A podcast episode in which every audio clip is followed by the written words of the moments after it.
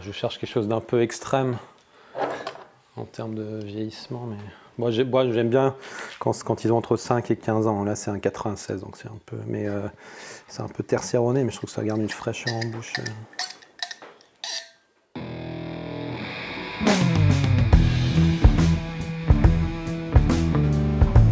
Le vin, le jaja, le pinard, le pif. Il existe une ribambelle de termes pour désigner ce breuvage que nous aimons tant, le jus de raisin fermenté. Et c'est parce que nous l'aimons plus que tout que nous voulons mieux comprendre ce qui fait un bon vin. Cépage, climat et terroir y participent, mais avant tout, il y a la patte des vigneronnes et des vignerons. Je suis Romain. Je suis Florian. Je suis Antoine. Nous sommes trois copains et nous vous emmenons à la rencontre de ces hommes et de ces femmes dans leur domaine pour les interroger sur la magie de leur métier et leur vie au milieu des raisins, des vignes et des barriques. Bienvenue à toutes et à tous dans le bon grain de l'ivresse.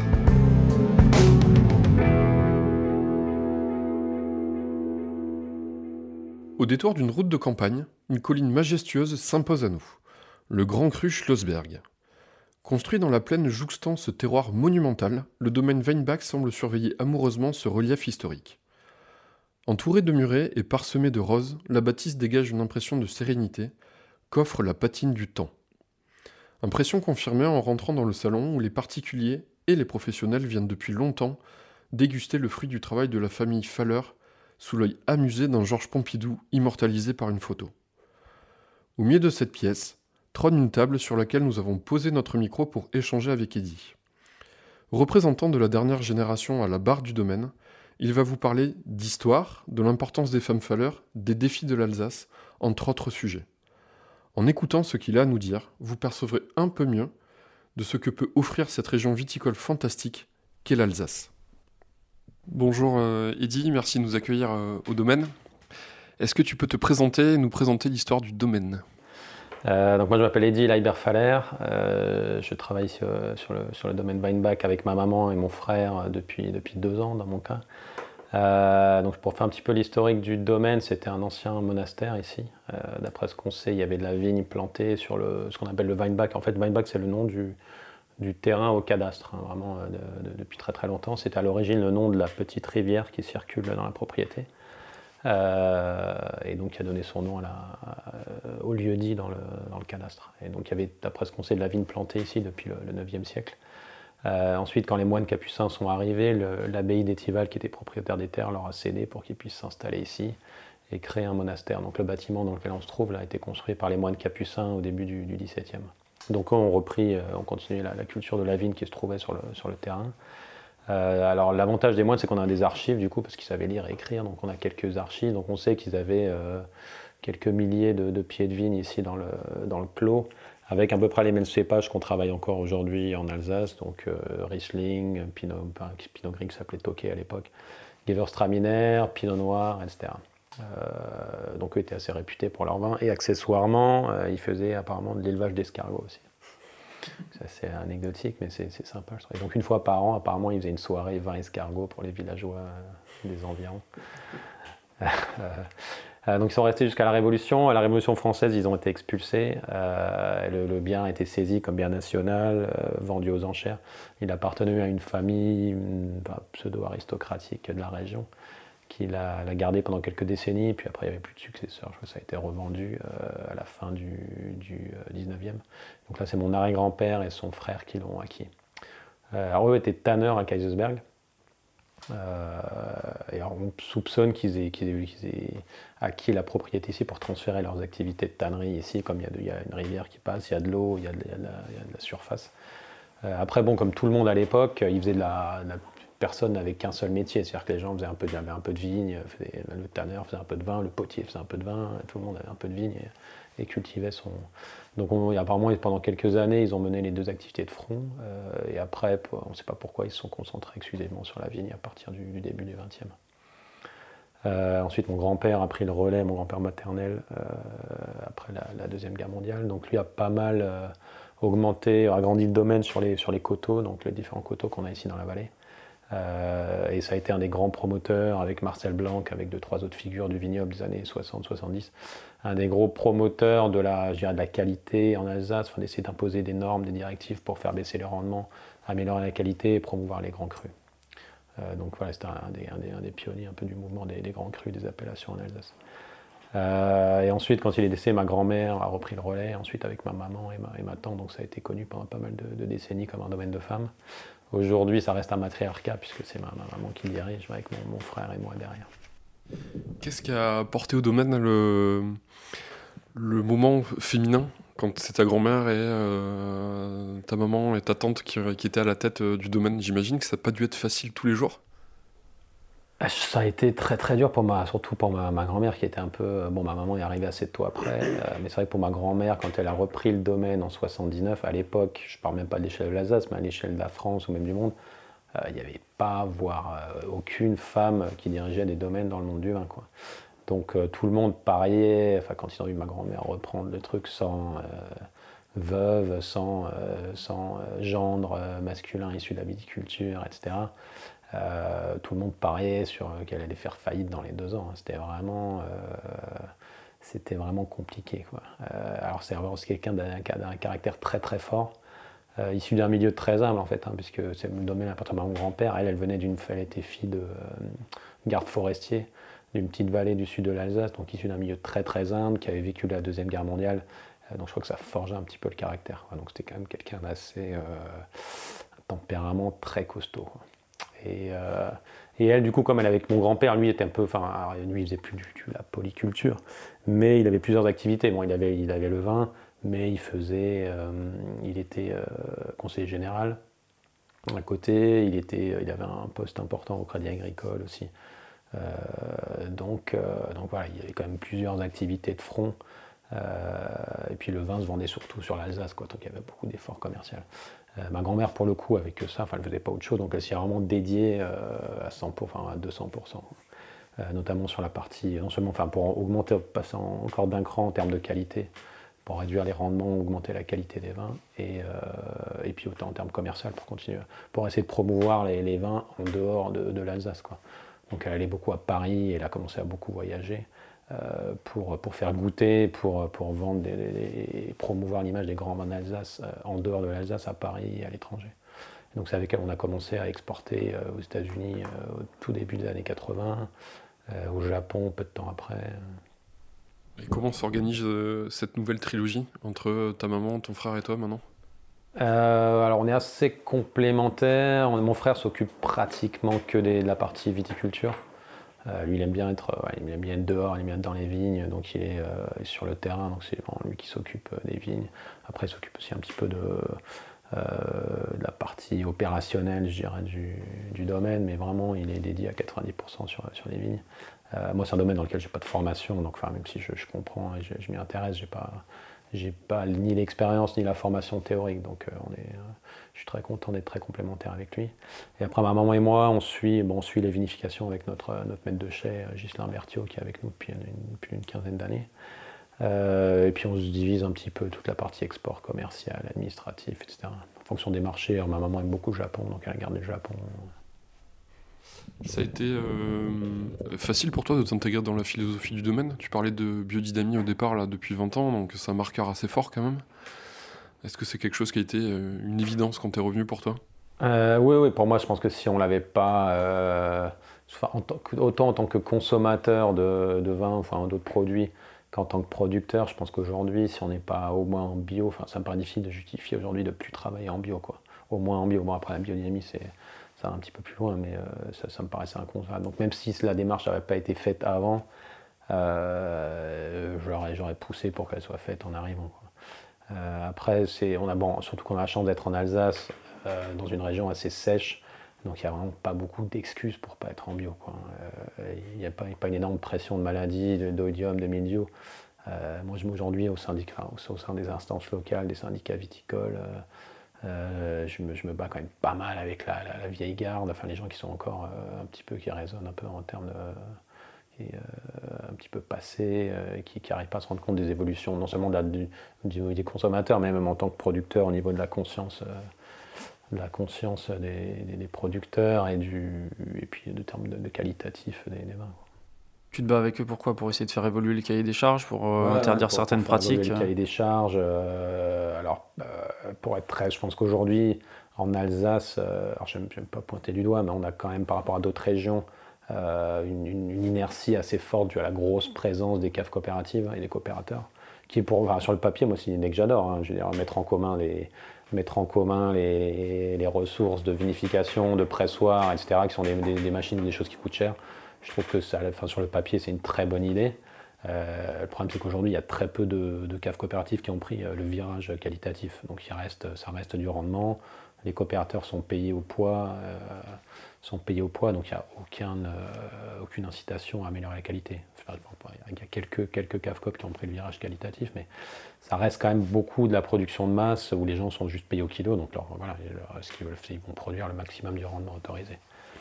Et ça, je pense qu'on est une des dernières régions euh, qui a encore autant dont le poids et le pourcentage de vignes qui appartient à des coopérateurs est autant euh, aussi important. Euh, et c'est vrai que ça, aujourd'hui, c'est une, inertie assez forte en termes qualitatifs, puis pour le passage au bio, etc. Et dans, dans le choix du domaine, là, de, passer en bio et en biodynamie il y a, il y a 20 ans, Qu'est-ce qui a présidé à ce choix? Quelle était l'idée de, de, départ?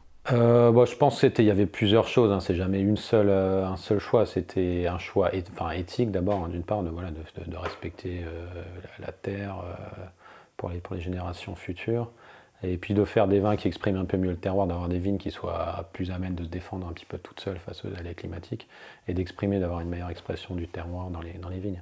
Alors c'est vrai que pour nous, comme on était déjà dans une logique assez qualitative, avec des rendements très maîtrisés, assez bas, et on, était, on utilisait quand même déjà à l'époque très peu de, produits euh, euh, de défensifs chimiques, etc., ça n'a pas été... Euh, ça a été un changement drastique, c'est-à-dire que les rendements étaient déjà bas, donc c'est sûr que c'est moins compliqué que si vous héritez de vignes travailler à l'ancienne, en conventionnel, à 80 kg hectare et que vous passez en bio, là ça va être un changement un peu radical. Pour nous, ça s'est quand même fait de manière très progressive. Donc il n'y a pas eu, y a pas, au fur et à mesure des années, on a vu un impact sur la qualité, sur la salinité des vins, mais en termes de modèle économique, il n'y a pas de changement radical. Donc c'était peut-être une décision aussi un peu plus facile à prendre euh, que dans d'autres cas où, où, ça peut avoir des impacts assez drastiques économiquement. Et ce changement vis-à-vis des, des, consommateurs, ça a été facilement accepté Ça a été difficile De toute façon, nous, on l'a pas, on l'a pas marketé, je dirais, euh, auprès des consommateurs. c'est-à-dire qu'on le, on le met pas sur nos étiquettes. Alors maintenant, certains pays nous le demandent, donc on met les certifs sur les contre-étiquettes. Notamment en Scandinavie, où c'est des pays où c'est très important pour les consommateurs, mais c'est assez récent. Historiquement, même si ça fait 15 ans qu'on est certifié, euh, on l'a jamais mis, enfin on ne le met toujours pas sur les, sur les étiquettes principales. Euh, ça, on l'a jamais vraiment marketé. Quoi. Donc pour nous, c'était plus une démarche qualitative qu'une démarche vis-à-vis des consommateurs. Alors évidemment, les gens qui nous le demandaient, enfin on, le disait, mais euh, et, comme il n'y a pas eu de changement de style radical des vins, je pense que les consommateurs s'y sont plutôt retrouvés. On a eu des vins euh, euh, qui sont plutôt affinés, qui sont un peu, plus salins, mais il y a sans changement drastique non plus. je pense que les consommateurs qu'on avait avant, qui étaient déjà des gens qui cherchaient des vins plutôt qualitatifs, s'y sont retrouvés. Tu parles des caves coopératives et de leur poids et de l'inertie que ça amène? De l'extérieur, on voit aussi euh, une grande richesse et une grande vivacité d'esprit de vignerons bah, comme, euh, comme toi, comme Christian Biner, comme Mathieu Days, comme euh, plein d'autres, et qui font de l'Alsace un, phare dans la viticulture de demain, une viticulture plus naturelle. Comment tu t'expliques que l'Alsace fonctionne sur ces deux pattes-là? Euh, bah, je pense après c'est une région un peu, euh, un peu schizophrène aussi quoi. C'est-à-dire qu'on a un côté très euh, traditionnaliste. il suffit de, se promener ici quoi. Les vignes sont taillées au cordeau, il n'y a pas un truc qui dépasse. les maisons, il n'y a aucune, aucune maison. Les maisons sont toutes propres, presque trop propres en fait. Euh, par rapport la région en Bourgogne, a la moitié des maisons sont à moitié en ruine. Euh, alors ça donne plus de. Ici, on a l'impression des fois que même les Asiatiques, il y a des Asiatiques qui viennent dans l'Alsace, ils disent mais euh, c'est vraiment vieux ou vous les avez reconstruits il y a 20 ans Parce que ça fait, ça fait presque 10 ans tellement c'est propre et soigné. Quoi. donc il y a un côté quand même très discipliné, très carré, assez traditionnaliste. Et à côté de ça, il y a, on a quand même une dimension créative. les maisons sont très colorées. Euh, très gastronomique, très bon vivant en Alsace, avec un côté assez créatif. Et puis je pense que justement le fait d'avoir une région très traditionnelle, ça crée aussi un besoin de, faire autre chose chez les jeunes. Donc on voit beaucoup de jeunes se, lancer dans le vin nature, faire des choses différentes. Euh, on retrouve ça dans la culture japonaise, hein, des endroits où vous avez une culture très traditionnelle, très pesante. Eh ben, il y a une fraction de la population qui va exploser, qui va, partir dans des choses complètement, euh, complètement folles. Trouve qu'on le voit un petit peu ici. On a un environnement quand même très carré, très discipliné, très traditionnaliste, mais qui donne justement envie aussi aux jeunes de, pouvoir en sortir un peu et de faire, d'autres choses. C'est pour ça qu'aujourd'hui, on a, on euh, justement, qui participent au renouveau de la région, des, des dizaines et dizaines de jeunes qui sont passés, en, qui font du vin nature avec des étiquettes complètement barrées. Ton exemple le montre, c'est ce que tu disais tout à l'heure, que tu discutais au sein des syndicats, mais est-ce que ce sont deux mondes qui euh, réussissent à se parler quand même? Ou. Oui, oui, non, mais on- après, ça, ça reste du, du très bon voisinage dans l'ensemble, ça progresse dans le bon sens. Donc je pense que je veux dire, même, même les, les caves coopératives ont quand même fait des efforts qualitatifs. Euh, Il y a des, des, des- des- des- des cahiers des charges qui sont mis en place petit à petit. Après, c'est vrai que nous, en tant qu'acteurs euh, qui, qui sommes en biodynamie depuis assez longtemps, on aimerait que toute l'Alsace bouge plus vite. Quoi. Euh, mais voilà, enfin, on, a des très bons rapports de voisinage avec, avec les coopérateurs, tout le monde s'entend très bien. Euh, c'est pas, c'est pas, c'est pas clivant. euh, c'est pas clivant, mais c'est vrai qu'on aimerait, euh, on aimerait que des fois que les choses euh, aillent un peu plus vite. Ce besoin de sortir du cadre là que tu décrivais à l'instant, est-ce que toi tu le ressens euh, personnellement? Alors, bon, après, moi, j'ai, nous, on a une position un peu, on est quand même un domaine qui est, qui est établi, enfin, qui a une réputation euh, établie de longue date. Donc, euh, avec, avec une clientèle qui est, qui est existante, qui est importante. On est présent dans beaucoup de restaurants. Donc, on, euh, si on ne peut pas toucher, on ne peut pas se permettre de. Et puis, on n'a pas, n'a pas non plus envie de révolutionner le modèle, euh, un modèle qui fonctionne. Euh, donc, c'est vrai qu'il faut trouver une marge de manœuvre pour faire essayer des choses nouvelles dans un cadre quand même établi où on ne peut pas se permettre de, tout changer. donc ce qui, est, une chance, enfin, moi, de, pouvoir- rejoindre un domaine qui est déjà établi, qui fonctionne bien, qui peut se permettre justement, ça- on peut aussi se permettre justement de faire des essais, euh, même si on fait des erreurs, bah voilà, c'est pas grave. Si on, si on fait, euh, si on tente, cette année on a tenté une cuvée en nature, euh, on va, on va peut-être, on, peut se permettre de faire des essais euh, sur, du, sur du bois neuf, sur des blancs, des choses comme ça. S'amuser à faire des choses différentes parce qu'après derrière aussi on a une structure euh, bien établie et une, solidité financière qui nous permet. Quoi. C'est sûr que ça, ça, ça c'est davantage, mais ça, ça limite aussi un petit peu euh, euh, les choses qu'on peut faire. Enfin, je ne je, je peux, pas, euh, peux pas demain faire un vin, euh, un pet nat avec euh, des grenouilles à poil sur l'étiquette. quoi. La cuvée nature là dont tu viens de, de parler là, qu'est-ce que ça a donné? Est-ce que est-ce que c'était bon? Et est-ce que c'est comment ça a été reçu par euh, vos habitués entre guillemets? Euh, bah après, moi, c'est une cuvée que je fais pas déjà. On, qu'on a une petite cuvée. Qu'on a, alors, c'est un assemblage de pinot gris, pinot blanc et auxerrois. Alors, bon, nous, on a été euh, très parano hein, sur le, fait de travailler en nature. Donc, c'est une cuvée qui, au final, n'a pas du tout les défauts classiques du nature. Elle a tellement peu vu d'oxygène. On l'a laissé sur lit total pendant 10 mois. Donc, c'est, euh, là, maintenant, ça va mieux parce qu'elle a quelques 2-3 mois de bouteille. Mais qui était très réducteur quand on l'a mis en bouteille. Donc, vraiment à l'opposé d'un très oxydatif euh, qu'on a généralement sur le, sur le nature. Et après, bon, il n'y a pas de volatile, il n'y a pas de, de piqûre acétique, c'est pas trop oxydatif, donc il n'y a pas du tout les, les défauts caractéristiques du nature. Donc après, les gens qui sont vraiment habitués aux nature, ils- je pense que ça va peut-être pas leur plaire, parce que ça n'a pas ce côté euh, super oxydatif, avec une piqûre acétique ou une acidité volatile qui donne cette tension derrière. Euh, mais voilà, on est content d'avoir réussi, à, de- faire un vin dans le cahier des charges nature, qui n'est pas de défaut euh, et qui tient la route. Donc après, c'est un vin qui plaît plus. moi, je fais que goûter au domaine. L'idée, au fait, aussi, euh, en faisant du nature, c'est que je me limite à un cadre euh, euh, locavore, entre guillemets. Est-ce que les expérimentations que, que l'Alsace fait sur le Pinot Noir depuis quelques années, et dans lequel j'ai l'impression que vous allez de plus en plus fort, euh, s'inscrit aussi dans ta logique? Oui, oui, tout à fait. Bon, moi, c'est pas moi qui ai ramené ça. hein. Ça fait déjà euh, une vingtaine d'années qu'on a changé un peu de cap sur le Pinot Noir, sous, sous l'impulsion de ma tante et de mon frère aussi, qui avait pas mal travaillé les vins rouges en Californie euh, quand il avait travaillé là-bas. Donc, il a ramené un peu plus une expérience de, travailler les vins rouges de façon différente. Mais ça venait d'un constat, je pense, assez évident aujourd'hui, mais que, ma tante et mon frère avaient fait il y a- y une vingtaine d'années, qu'on a en Alsace le climat et les sols euh, pour faire des vins rouges euh, ou des pinots noirs du niveau de la, Bourgogne et des très grandes Bourgognes. Euh, alors, la seule chose qu'on n'a pas, c'est l'expérience de euh, siècles et de siècles de travailler ce cépage-là. Mais ça, aujourd'hui, l'expérience et le savoir, il s'acquiert beaucoup plus vite qu'il y a 300 ans. quoi. Qu'on a accès à des tonnes d'informations, des, échanges entre collègues que, qu'on n'avait pas, euh, qu'on n'avait pas il y, a, il très longtemps.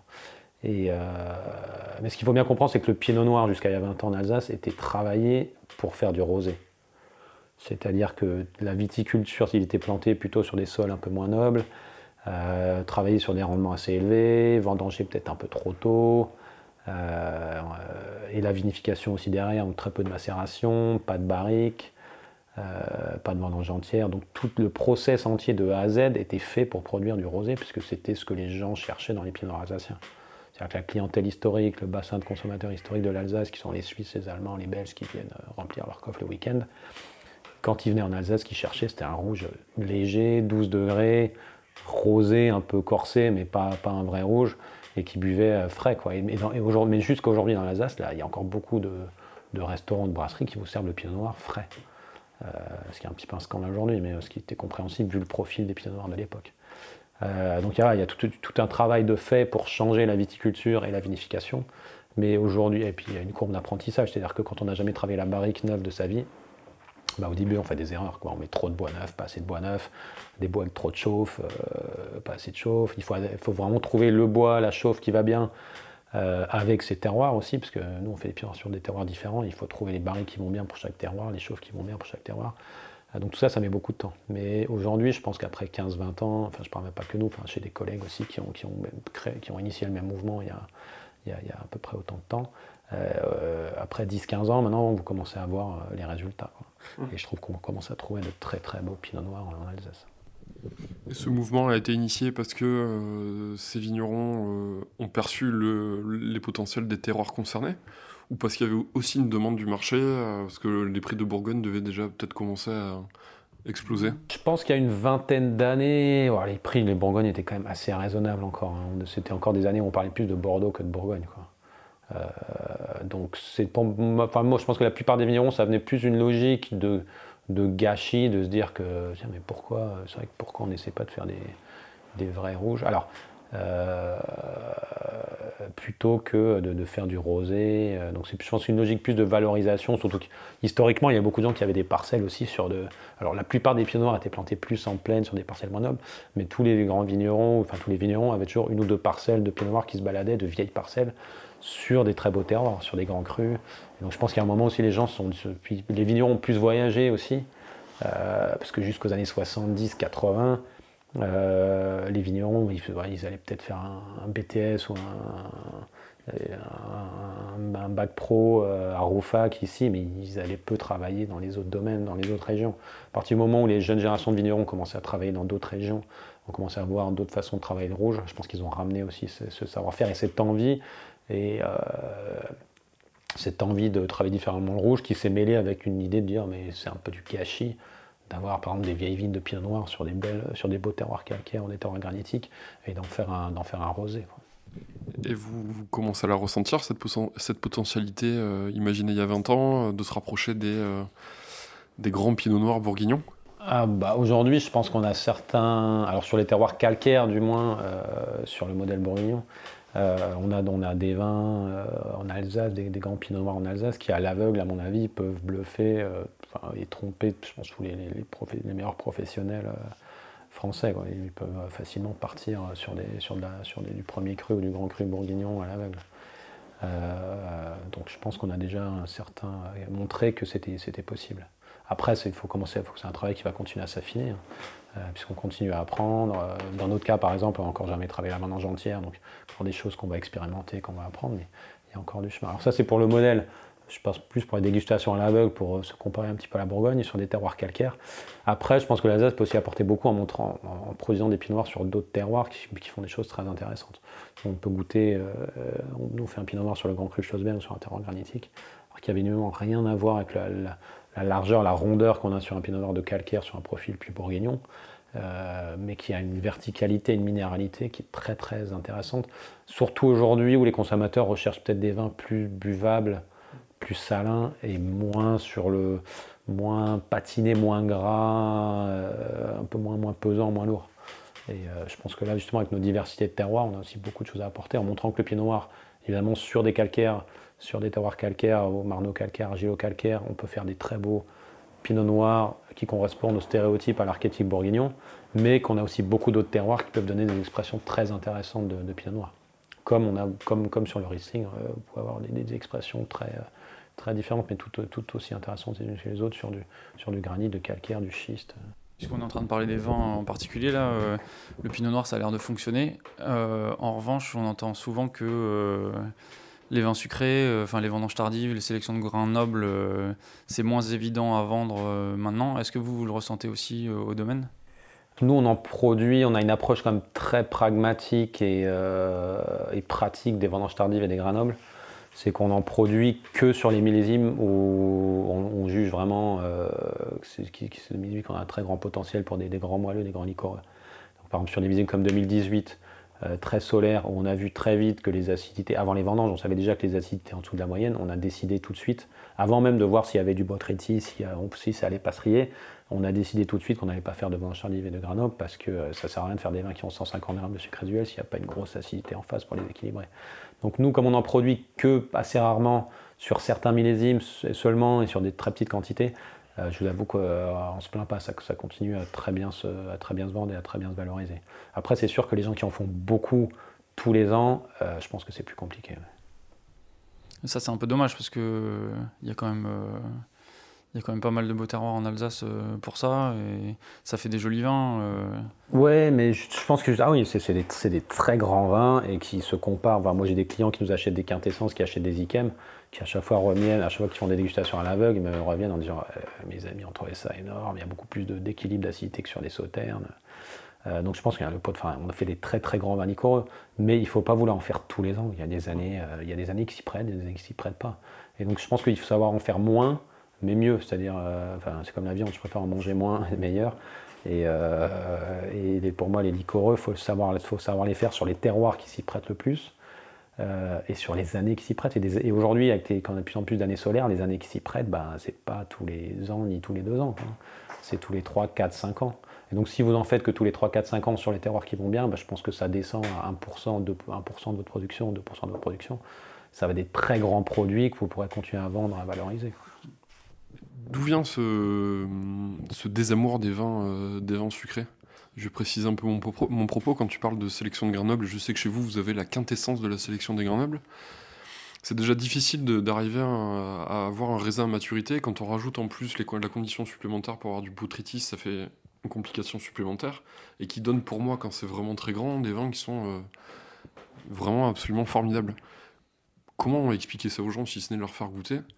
Et comment passer outre le fait qu'il euh, bah, y a du sucre dedans et qu'en ce moment il y a peut-être une guerre contre le sucre euh, ouais, bah après, je pense que pour moi, le, désamour du sucre, il est plus sur des vins de milieu de gamme euh, qu'on a essayé de vendre, parce qu'en Alsace, pendant des années et des années, on a essayé de convaincre le consommateur que des Pinot Gris et des Gewürz à 30, 40, 50, 60 grammes de sucre, euh, ça pouvait se manger, sur, ça pouvait se boire sur du poisson ou sur des viandes blanches. Bon, faut arrêter les conneries, quoi.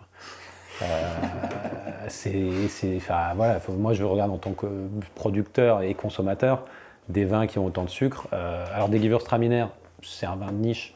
Euh, s'il y a du sucre, tant que c'est équilibré, euh, ça peut être très beau sur des fromages, sur de la cuisine taille, mais enfin moi j'habite à la campagne, j'ai pas de bon restaurant taille, donc si ma femme elle en fait pas une ou deux fois par mois, je mange pas de taille à la maison quoi. Euh, donc ça reste, pour moi, c'est reste des vins de niche. Et je pense qu'on a survendu pendant longtemps, et c'était un peu la facilité de faire des vins avec du sucre résiduel. On a survendu les accords mévins de ces vins-là, comme aujourd'hui les gens en sauterne essayent de survendre pour survivre le potentiel de, mariage accord mévin des, euh, des. Pour moi, ça reste des vins de niche et qu'il faut, faut travailler comme tel et vendre comme tel. Un vin de, des, sélections de Grenoble, des vendanges tardives, c'est des, vins qui peuvent être très beaux sur certains fromages. Euh, sur des accords bien spécifiques, ou comme vin, pour moi, c'est des vins de méditation. Quoi. Enfin, c'est pas moi qui ai inventé ça, c'est une expression italienne qui utilise ça. Voilà, donc c'est des vins euh, soit à boire à la place du dessert, euh, donc là vous remplacez le dessert du sucre par le dessert du vin, ou à boire tout seul en fin de repas, mais pas par exemple déjà essayer de faire des accords sur les desserts. c'est, je trouve ça c'est très compliqué, même les meilleurs même pour les meilleurs sommeliers, c'est un art très compliqué de faire des accords sur les desserts et rajouter du sucre sur le sucre. Euh, c'est pas évident. Donc pour moi, c'est des vins de niche qu'il faut vendre comme tels et qui a dans une place bien spécifique, c'est-à-dire des vins à boire à la place du dessert ou des vins à boire tout seul. Mais il ne faut pas essayer de, les vendre comme des vins qui peuvent se marier avec tout n'importe quoi. Vous avez parlé de vins de méditation il y a trois minutes. Euh, c'est quoi? Bah, Pour moi, c'est des vins qui ont des vins à boire, à boire juste pour, pour eux-mêmes. Il ne faut pas essayer d'aller chercher des accords avec les mets. pas à boire quand on est complètement repu en fin de repas, juste à boire tout seul pour eux-mêmes, un verre, un demi-verre, et, juste à apprécier pour leur profondeur, leur complexité, parce que c'est vrai que c'est ça ce que ça apporte quand on a des vins qui ont un botrytis exceptionnel, qui ont de l'acidité. On, a, on a les textures apportées par le, le botrytis, ce côté de miel, euh, euh, cire d'abeille, on a, on a de la minéralité. Si vous on faut faire ça sur les grands terroirs, mais vous avez de la minéralité, on a une profondeur. C'est des vins qui sont, euh, sont d'une complexité incroyable, donc il faut vraiment apprécier à petite dose. Euh, et, pour eux-mêmes, quoi. Pas essayer de les, pas essayer de les, placer dans un repas forcément, euh, vraiment juste apprécier pour eux-mêmes et, euh, et, profiter de leur complexité. tu parlais de sucre, est-ce que on peut en profiter pour que tu nous expliques les différentes appellations liées au sucre en Alsace? Et plus largement le système d'appellation en Alsace alors sur les, alors sur les, sur les, vins moelleux, liquoreux, on parle de, alors c'est des, c'est des mentions. Euh, en fait, donc on a les vendanges tardives et les granobles. Euh, qui sont. Alors souvent les gens pensent que c'est des vendanges tardives, c'est du passerillage, granoble, c'est du botrytis. Il n'y a pas vraiment de conditions techniques. En fait, c'est des, des, mentions qui, euh, qui sont juste régies par des, potentiels alcooliques à la récolte, enfin, ou des taux de sucre à la récolte, qui sont exprimés en potentiel alcoolique. Donc les vendanges tardives, il faut que c'est des vins qui ont. Alors, ça varie en fonction du cépage, mais qui est entre, euh, je crois que c'est 15,8 et 16,5 de, potentiel alcoolique à la récolte. Les chiffres, je sais pas. Euh, donc ça veut dire que c'est des vins que si vous les fermentent jusqu'à 13 alcools, ils vont finir à 40, 50, 60 grammes de sucre résiduel. Euh, et sur les gras nobles, c'est entre je crois 17 et 17,8 selon les cépages de, potentiel alcoolique à la, récolte. Donc là pareil, si vous les fermentez jusqu'à 13-14 d'alcool, il va rester euh, un peu plus, il va rester 60, 70, 80 au moins de, sucre. Nous, généralement, on les travaille bien à des maturités bien supérieures à l'appellation, enfin à la, mention. Donc nos vendanges tardives, on est plutôt sur des, euh, sur sucres résiduels de 60 à 90 grammes. Et sur nos grains nobles, euh, on peut aller de 100 jusqu'à avoir 200 pour nos quintessences. Mais après, nous, ouais, en recherchant toujours des équilibres, des, des. Mais donc ça, ça pour les mentions. Après, sur les restes d'appellations, aujourd'hui en Alsace, vous avez euh, l'appellation là où c'est Alsace, donc Alsace générique, hein, je dirais, euh, où là il y a des, rendements maximum qui dépendent un petit peu en fonction des cépages, mais qui sont entre euh, je crois, 80 et 100. Bon, après, il y a des, des VCI, des, des, marges de manœuvre. Et les grands crus, qui pour la plupart sont. donc il y a 51 grands crus en Alsace qui sont classés qui ont été classés pour la plupart. Euh, alors le Grand Cru Schlossberg en 60, 1975, une deuxième vague en 83 et une troisième vague dans les années 90. Euh, donc ils sont des, zones bien délimitées sur lesquelles aujourd'hui, sur la plupart des grands crus, le rendement maximum est de 55 hecto-hectares. Et avec euh, trois cépages principaux, quatre cépages principaux autorisés, donc Muscat, Riesling, Pinot Gris, Gewürztraminer, et le Sylvaner sur un d'entre eux. Sachant qu'aujourd'hui, on a le pinot noir aussi maintenant qui euh, finalement euh, est autorisé dans l'appellation Grand Cru en Alsace sur, euh, trois grands crus pilotes pour l'instant, mais qui devrait être étendu après à d'autres grands crus. donc ça c'est la photo aujourd'hui, et maintenant on va rajouter un niveau sur un modèle un petit peu bourguignon. On va avoir des premiers crus en Alsace, donc qui vont s'intercaler entre, entre où c'est générique et, les grands crus. Donc il y a eu des comités d'hierarchisation qui, qui, ont été mis en place je pense que d'ici 2-3 ans, on devrait voir les premiers grands crus sur les, sur les étiquettes en Alsace. Euh, premiers, premiers crus sur les étiquettes en Alsace. Et comment ils sont sélectionnés, ces, ces terroirs euh, qui devraient passer en, en premier cru? Alors ça, c'est les, associations de vignerons, euh, les syndicats viticoles locaux qui, ont, qui sont concertés, qui ont proposé, enfin s'ils le souhaitaient, s'ils avaient des, des, terroirs qui le méritaient, qui ont, qui ont mis en place, qui ont proposé des premiers crus à l'AVA, donc l'association des, viticulteurs d'Alsace. Euh, donc là, il y a eu des, dégustations sur des verticales, sur plusieurs millésimes, pour voir si c'est vraiment il y, avait, il une trame dans les terroirs, etc. Euh, il y a une présélection, une hiérarchisation qui ont été faites. Et ensuite, euh, ces dossiers vont être prioritisés par, par l'AVA, envoyés à l'INAO et à Paris. Et donc après, à Paris, ils envoient des experts qui sont en fait des vignerons d'autres régions qui vont venir regoûter ces vins, faire des verticales, voir les terroirs, délimiter les, appellations, etc. C'est un processus assez long. Le fait de mettre en avant euh, le terroir euh, via des premiers crus, ça vous enlève un petit peu du modèle précédent qui était le fait de mettre en avant euh, les cépages. Est-ce que Est-ce que dans les premiers crus, ça veut dire que vous allez davantage travailler les assemblages que, ce qui est fait aujourd'hui euh, certains, dossiers de premier cru, euh, je crois que ouais, vont peut-être présenter des, assemblages ou de la complantation. Mais après, en règle générale, je pense qu'on va quand même rester sur du, monocépage pour la plupart des, premiers crus, comme, sur le modèle des grands crus. Après, c'est vrai que l'Alsace a un modèle qui est, essentiellement basé sur le, sur le monocépage. Euh, mais aussi sur des terroirs, c'est-à-dire qu'on a quand même historiquement beaucoup, beaucoup de terroirs. Donc c'est plus sur des couples euh, sur des coupes terroir-cépage que vraiment sur du, sur du cépage. Euh, et donc je pense que ça, ça va, ça va, ça va rester sur l'essentiel des premiers crus, même si certains ont sans doute, vont sans doute présenter de la, complantation ou certains assemblages, parce que historiquement, c'est des, premiers crus où il y avait de l'assemblage. Enfin, je pense qu'à terme, le courant bourguignon des terroirs euh, va, va, va, rejoindre un petit peu le courant alsacien, puisqu'on est quand même en train un peu de s'aligner sur un modèle bourguignon en termes de classification. Mais il euh, faut quand même se rendre compte que la Bourgogne, une des raisons pour lesquelles ça marche aussi, c'est qu'il y a une, énorme diversité de, terroirs, de climats, mais sur, un, sur du basé sur du monocépage. Enfin, c'est du chardonnay en blanc, du pinot noir en rouge.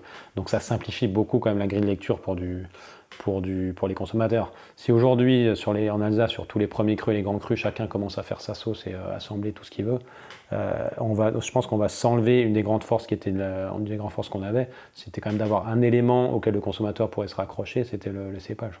Euh, et je pense que, c'est un petit peu cynique, mais je pense qu'à terme, on va quand même tendre sur du quasi monocépage. C'est-à-dire que pour moi, le Gewürztraminer, ça va devenir de plus en plus un vin de niche, puisque c'est un vin de niche. Hein, euh, et on va avoir euh, certains, certains grands crus, certains terroirs qui vont s'orienter plus sur, sur des, des pinots gris ou des assemblages pinot gris chardonnay, pinot blanc euh, de profil sec ou sur des Riesling de profil sec. Mais enfin, en règle générale, on va être sur du sec, sur du sec en blanc, sur, des, sur des profils plutôt, plutôt Riesling ou plutôt pinot gris chardonnay et, et sur du pinot noir en rouge. Quoi. Donc, si euh, je vois mal comment on peut trop s'éloigner de ce modèle. C'est un petit, peu, un petit peu cynique aussi, mais euh, de toute façon, le Gewürztraminer va, va, continuer à baisser en part de production, va devenir quelque chose d'un peu anecdotique et de niche, qui, est sa juste place à mon avis. Et les pinots gris, euh, les pinots gris sucrés, enfin moelleux, vont, vont, disparaître aussi un peu de la scène. L'appellation Alsace Premier Cru, c'était une nécessité, une volonté, une occasion? Euh, c'était, je pense, un besoin pour avoir une, gamme un peu plus visible parce qu'il y a beaucoup de, vignerons et de grands vignerons qui utilisaient, déjà pas mal de lieux-dits et de grands terroirs et qui, dans leur gamme, les clients avaient du mal à comprendre parce que c'était des terroirs qui travaillaient avec des, petits rendements, des terroirs compliqués à travailler, qui faisaient des grands vins, mais qui n'avaient aucune, qui était euh, étiquetée en AOC Alsace. Donc je pense que les consommateurs disaient mais pourquoi je dois payer euh, plus cher qu'un AOC Alsace pour un vin qui n'est ni un premier cru ni un grand cru? Euh, et ensuite, je pense qu'il y a aussi beaucoup de terroirs qui ne sont pas entrés dans le classement des 51 grands, grands crus d'Alsace et qui sont quand même des très grands terroirs, qui sont historiquement, qui ont au moins autant d'historique que, que, que, un bon nombre de grands crus. Euh, donc qui ont tout à fait leur place dans une hiérarchie euh, entre, entre, entre l'AOC Alsace et les grands crus. Donc ça permet de faire justice quand même à pas mal de grands terroirs où il y a beaucoup de vignerons qui travaillent très bien, qui font des très grands vins. alors après, je comprends, le, il y a un reproche qui est fait aujourd'hui, c'est de dire, ah, mais sur vos 51 grands crus, il y en a euh, la moitié que personne ne connaît. Euh, donc pourquoi vous voulez encore ajouter des premiers crus? Euh, je, comprends cet argument-là. après, si aujourd'hui il y a beaucoup de grands crus qui ne sont pas connus, c'est pas parce que c'est des terroirs qui en, qui en valent pas la peine. C'est parce que c'est des, terroirs qui sont travaillés que par des vignerons qui font des très gros rendements, par beaucoup de caves coopératives où il n'y a pas un travail très qualitatif qui est fait et donc il n'y a pas de grands vins qui en sort. Mais les terroirs sont, euh, je pense que les 51 grands, crus en Alsace ont leur place et sont des grands terroirs. Après, il faut qu'ils soient travaillés en tant que tels. Et euh, donc je pense que pense pas que ça juge le fait que certains grands crus en Alsace n'aient pas encore la notoriété qu'ils devraient avoir, justifie le, le, fait qu'on ne devrait pas faire de premiers crus. L'Alsace, c'est pour les amateurs de vin qui s'y intéressent un peu, c'est quand même un terroir qui est un peu chaud, d'autant plus euh, à Colmar. Avec le réchauffement climatique, ça n'a pas tendance à, s'arranger, si, si, je ne m'abuse. Euh, est-ce que les cépages que vous avez aujourd'hui sont toujours adaptés, adaptés à ces nouvelles conditions euh, climatiques?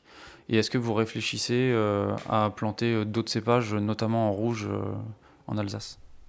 Oui, alors sur les, je pense que c'est effectivement déjà il y a un travail à faire sur les, sur les, sur les cépages actuels je me fais pas trop de soucis pour le pinot noir et le, Riesling. Euh, alors même sur, sur les années très chaudes, Pinot Noir peut être un peu pommadé, mais enfin la Bourgogne a le même problème. Puis après, on peut apporter de la fraîcheur avec de, la vendange entière, avec d'autres techniques. le Riesling garde quand même des belles acidités, je ne me fais pas trop de soucis non plus.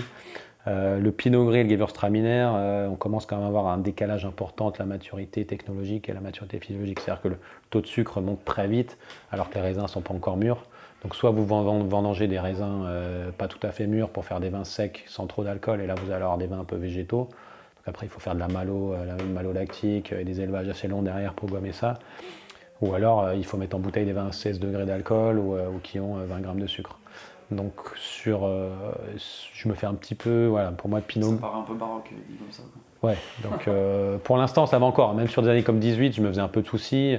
Après, euh, finalement, les Gewürztraminer qu'on a produits sur 18 sont quand même très équilibrés. Euh, et on a, je trouve qu'on a fait des, grands Gewürztraminer. Donc pour l'instant, c'est encore gérable. Mais c'est vrai que les deux, les deux si, je dois me projeter à 20 ou 30 ans, les deux, les deux cépages pour lesquels je me fais un peu plus de soucis dans un, vraiment un contexte de réchauffement au même rythme qu'on l'a vécu depuis 20 ans, c'est Pinot Gris et le Gewürztraminer pour ces décalages de maturité. Vous, le sentez franchement, le, réchauffement climatique aujourd'hui? Oui, oui bah, on, est, euh, on a quand même vendangé le 5 septembre en 2018. Euh, cette année, on va vendanger un peu plus tard, puisque le mois de mai a été assez frais, ça a ralenti un petit peu la vigne. Mais enfin, si on, a gagné un mois, on vendange, un mois, un mois et demi plus tôt qu'il y a 30 ans. Et on vendange sans doute des raisins plus mûrs, parce qu'à l'époque, ils vendangeaient quand même un petit peu vert. Donc si on, compte ça, si on vendangeait aussi vert qu'ils vendangeaient il y a 30 ans, enfin, c'est pas vert, mais aussi en, en sous maturité, on vendangerait peut-être mi-août, on aurait vendangé mi-août l'an dernier. Euh, donc ça fait deux mois d'avance en 30 ans, c'est gigantesque. Et sur les cépages rouges, euh, on entend ici ou là des, gens qui disent qu'il faudrait planter des cépages euh, sudistes. Oui, ouais, bah ça, on, a, on, a, la chance d'être. Euh, avant de parler d'autres cépages, on a la chance aussi d'être dans le piémont des Vosges ici et de pouvoir monter dans les vallées.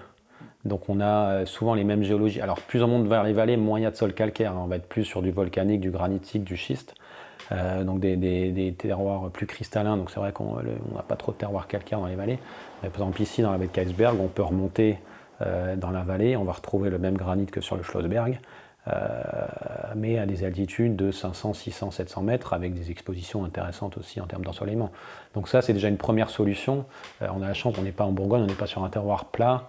Euh, ou très peu vallonné. On peut remonter un petit peu dans les, dans les vallées, on peut remonter un petit peu sur les, dans la terre des Vosges, dans les vallées, pour aller chercher de la fraîcheur. Donc ça, c'est une première option si on veut garder les mêmes cépages. Après, évidemment, deuxième option, c'est aller chercher des cépages plus au sud. On a la chance d'être une région septentrionale et on peut se tourner encore vers pas mal de régions. On peut descendre Bourgogne, euh, Vallée du Rhône, euh, Provence, etc., pour aller chercher des cépages adéquats. Donc c'est, on a encore pas mal d'options sur lesquelles se retourner. Donc nous aujourd'hui, euh, en blanc, honnêtement, euh, je pense pas qu'on va, on va essayer peut-être, euh, parce qu'en me disant on n'est pas très fan de, cépages vraiment sudistes en termes en blanc. moi je suis pas un grand fan de Vionnier, de Roussanne, de choses comme ça, puis je sais pas si ça donnerait des très grands résultats ici. Chardonnay, pourquoi pas, ça peut même si c'est quand même un cépage qui n'a pas des, grosses acidités très importantes. nous on aime, on aime, quand même bien les vins tendus, donc je pense qu'on va rester quand même essentiellement centré sur le racing en blanc. Euh, après, c'est vrai que sur les rouges, ça ouvre la porte à des, choses différentes. Donc, j'ai des collègues euh, qui plantent du gamay. Euh, il y en a déjà pas mal qui ont, enfin pas mal, quelques-uns qui ont planté de la syrah. Et je pense que nous, on va sans doute faire un essai de syrah aussi sur le Grand Cru Schlossberg. On a la chance d'avoir un très grand terroir granitique avec un très bel ensoleillement sur lesquels je pense qu'on peut, on peut, faire, on peut faire de belles, de belles syrahs. Mais voilà, ça reste à, ça reste à prouver. du coup, je perds ma question encore, désolé. Euh, oui, si euh, ces, terroirs que tu, les terroirs que tu mentionnes un peu plus en altitude, aujourd'hui sont déjà plantés ou ce serait, ça voudrait dire complètement rehausser le vignoble, euh, aller chercher des nouvelles surfaces agricoles et planter, de, planter de la vigne? C'est déjà des surfaces agricoles mais qui ne sont pas plantées en vigne. Donc il y a beaucoup de, terroirs, de, je sais comme mon technique, de, de pâture, de, pâturage. Donc c'est des terroirs qui sont déjà agricoles mais qui sont surtout plantés en, en pâturage, en foin, etc. pour pour, euh, pour des, vaches laitières ou pour des, vaches à viande, etc. Euh, donc les terres agricoles existent. Aujourd'hui, elles ne sont, pas, sont pas plantées en vigne, mais elles existent. Alors c'est souvent des, euh, terroirs un petit peu plus pentus qu'ici. Hein. même sur le Schlossberg qui est quand même très pentu, là sur remonte c'est encore plus pentu. Il faut vraiment travailler avec des terrasses ou, avec des, façons au treuil, ou, donc ça changera un petit peu les, façons de travailler. Mais les terres agricoles existent déjà. Tout ça, si ça continue dans cette voie-là, c'est pas très bon signe pour tous les terroirs peut-être un petit peu moins qualitatifs, mais qui sont dans la plaine, comme en Bourgogne, où bah, on fait euh, surtout du rendement, pas forcément de, la, qualité. Et là, euh, si la température elle continue de monter, ça va être euh, de plus en plus difficile de, faire, de, faire des bons vins. Non? Ah oui, là, bah, c'est des, terroirs qui, on le voit sur des années comme 18, même déjà cette année, vous voyez des parcelles qui ont complètement jauni hein, dans, la, dans la plaine autour de Colmar. C'est des, sols qui souffrent énormément du stress hydrique. Ils ont été plantés, il y a eu de la vigne à une époque, à l'époque où l'Alsace faisait des, vins, des quantités gigantesques de vins qui étaient assemblés au vin d'Allemagne, etc. Mais euh, il y a eu pas mal d'époques aussi où la vie n'était pas plantée. Pour moi, honnêtement, c'est plus des terres à maïs hein, qu'à vigne. Euh, le problème du maïs, c'est qu'il faut irriguer que ça demande des énormes ressources en eau aussi. Donc, à terme, euh, ces terres-là, je ne sais pas ce qu'elles ce vont devenir, mais à part du maïs, si on a l'eau pour, je ne vois pas trop ce qu'on peut en faire. Ou du maraîchage, après, voilà, c'est du maraîchage bio, des choses comme ça. Mais de nouveau, ça demande des ressources en eau. Est-ce qu'on les aura justement, l'irrigation pour, euh, pour les vignes, est-ce que ce serait pas une solution, pour euh, une autre solution, enfin une autre voie Si, si, bah ça c'est un tabou qui va, c'est un tabou qui va tomber.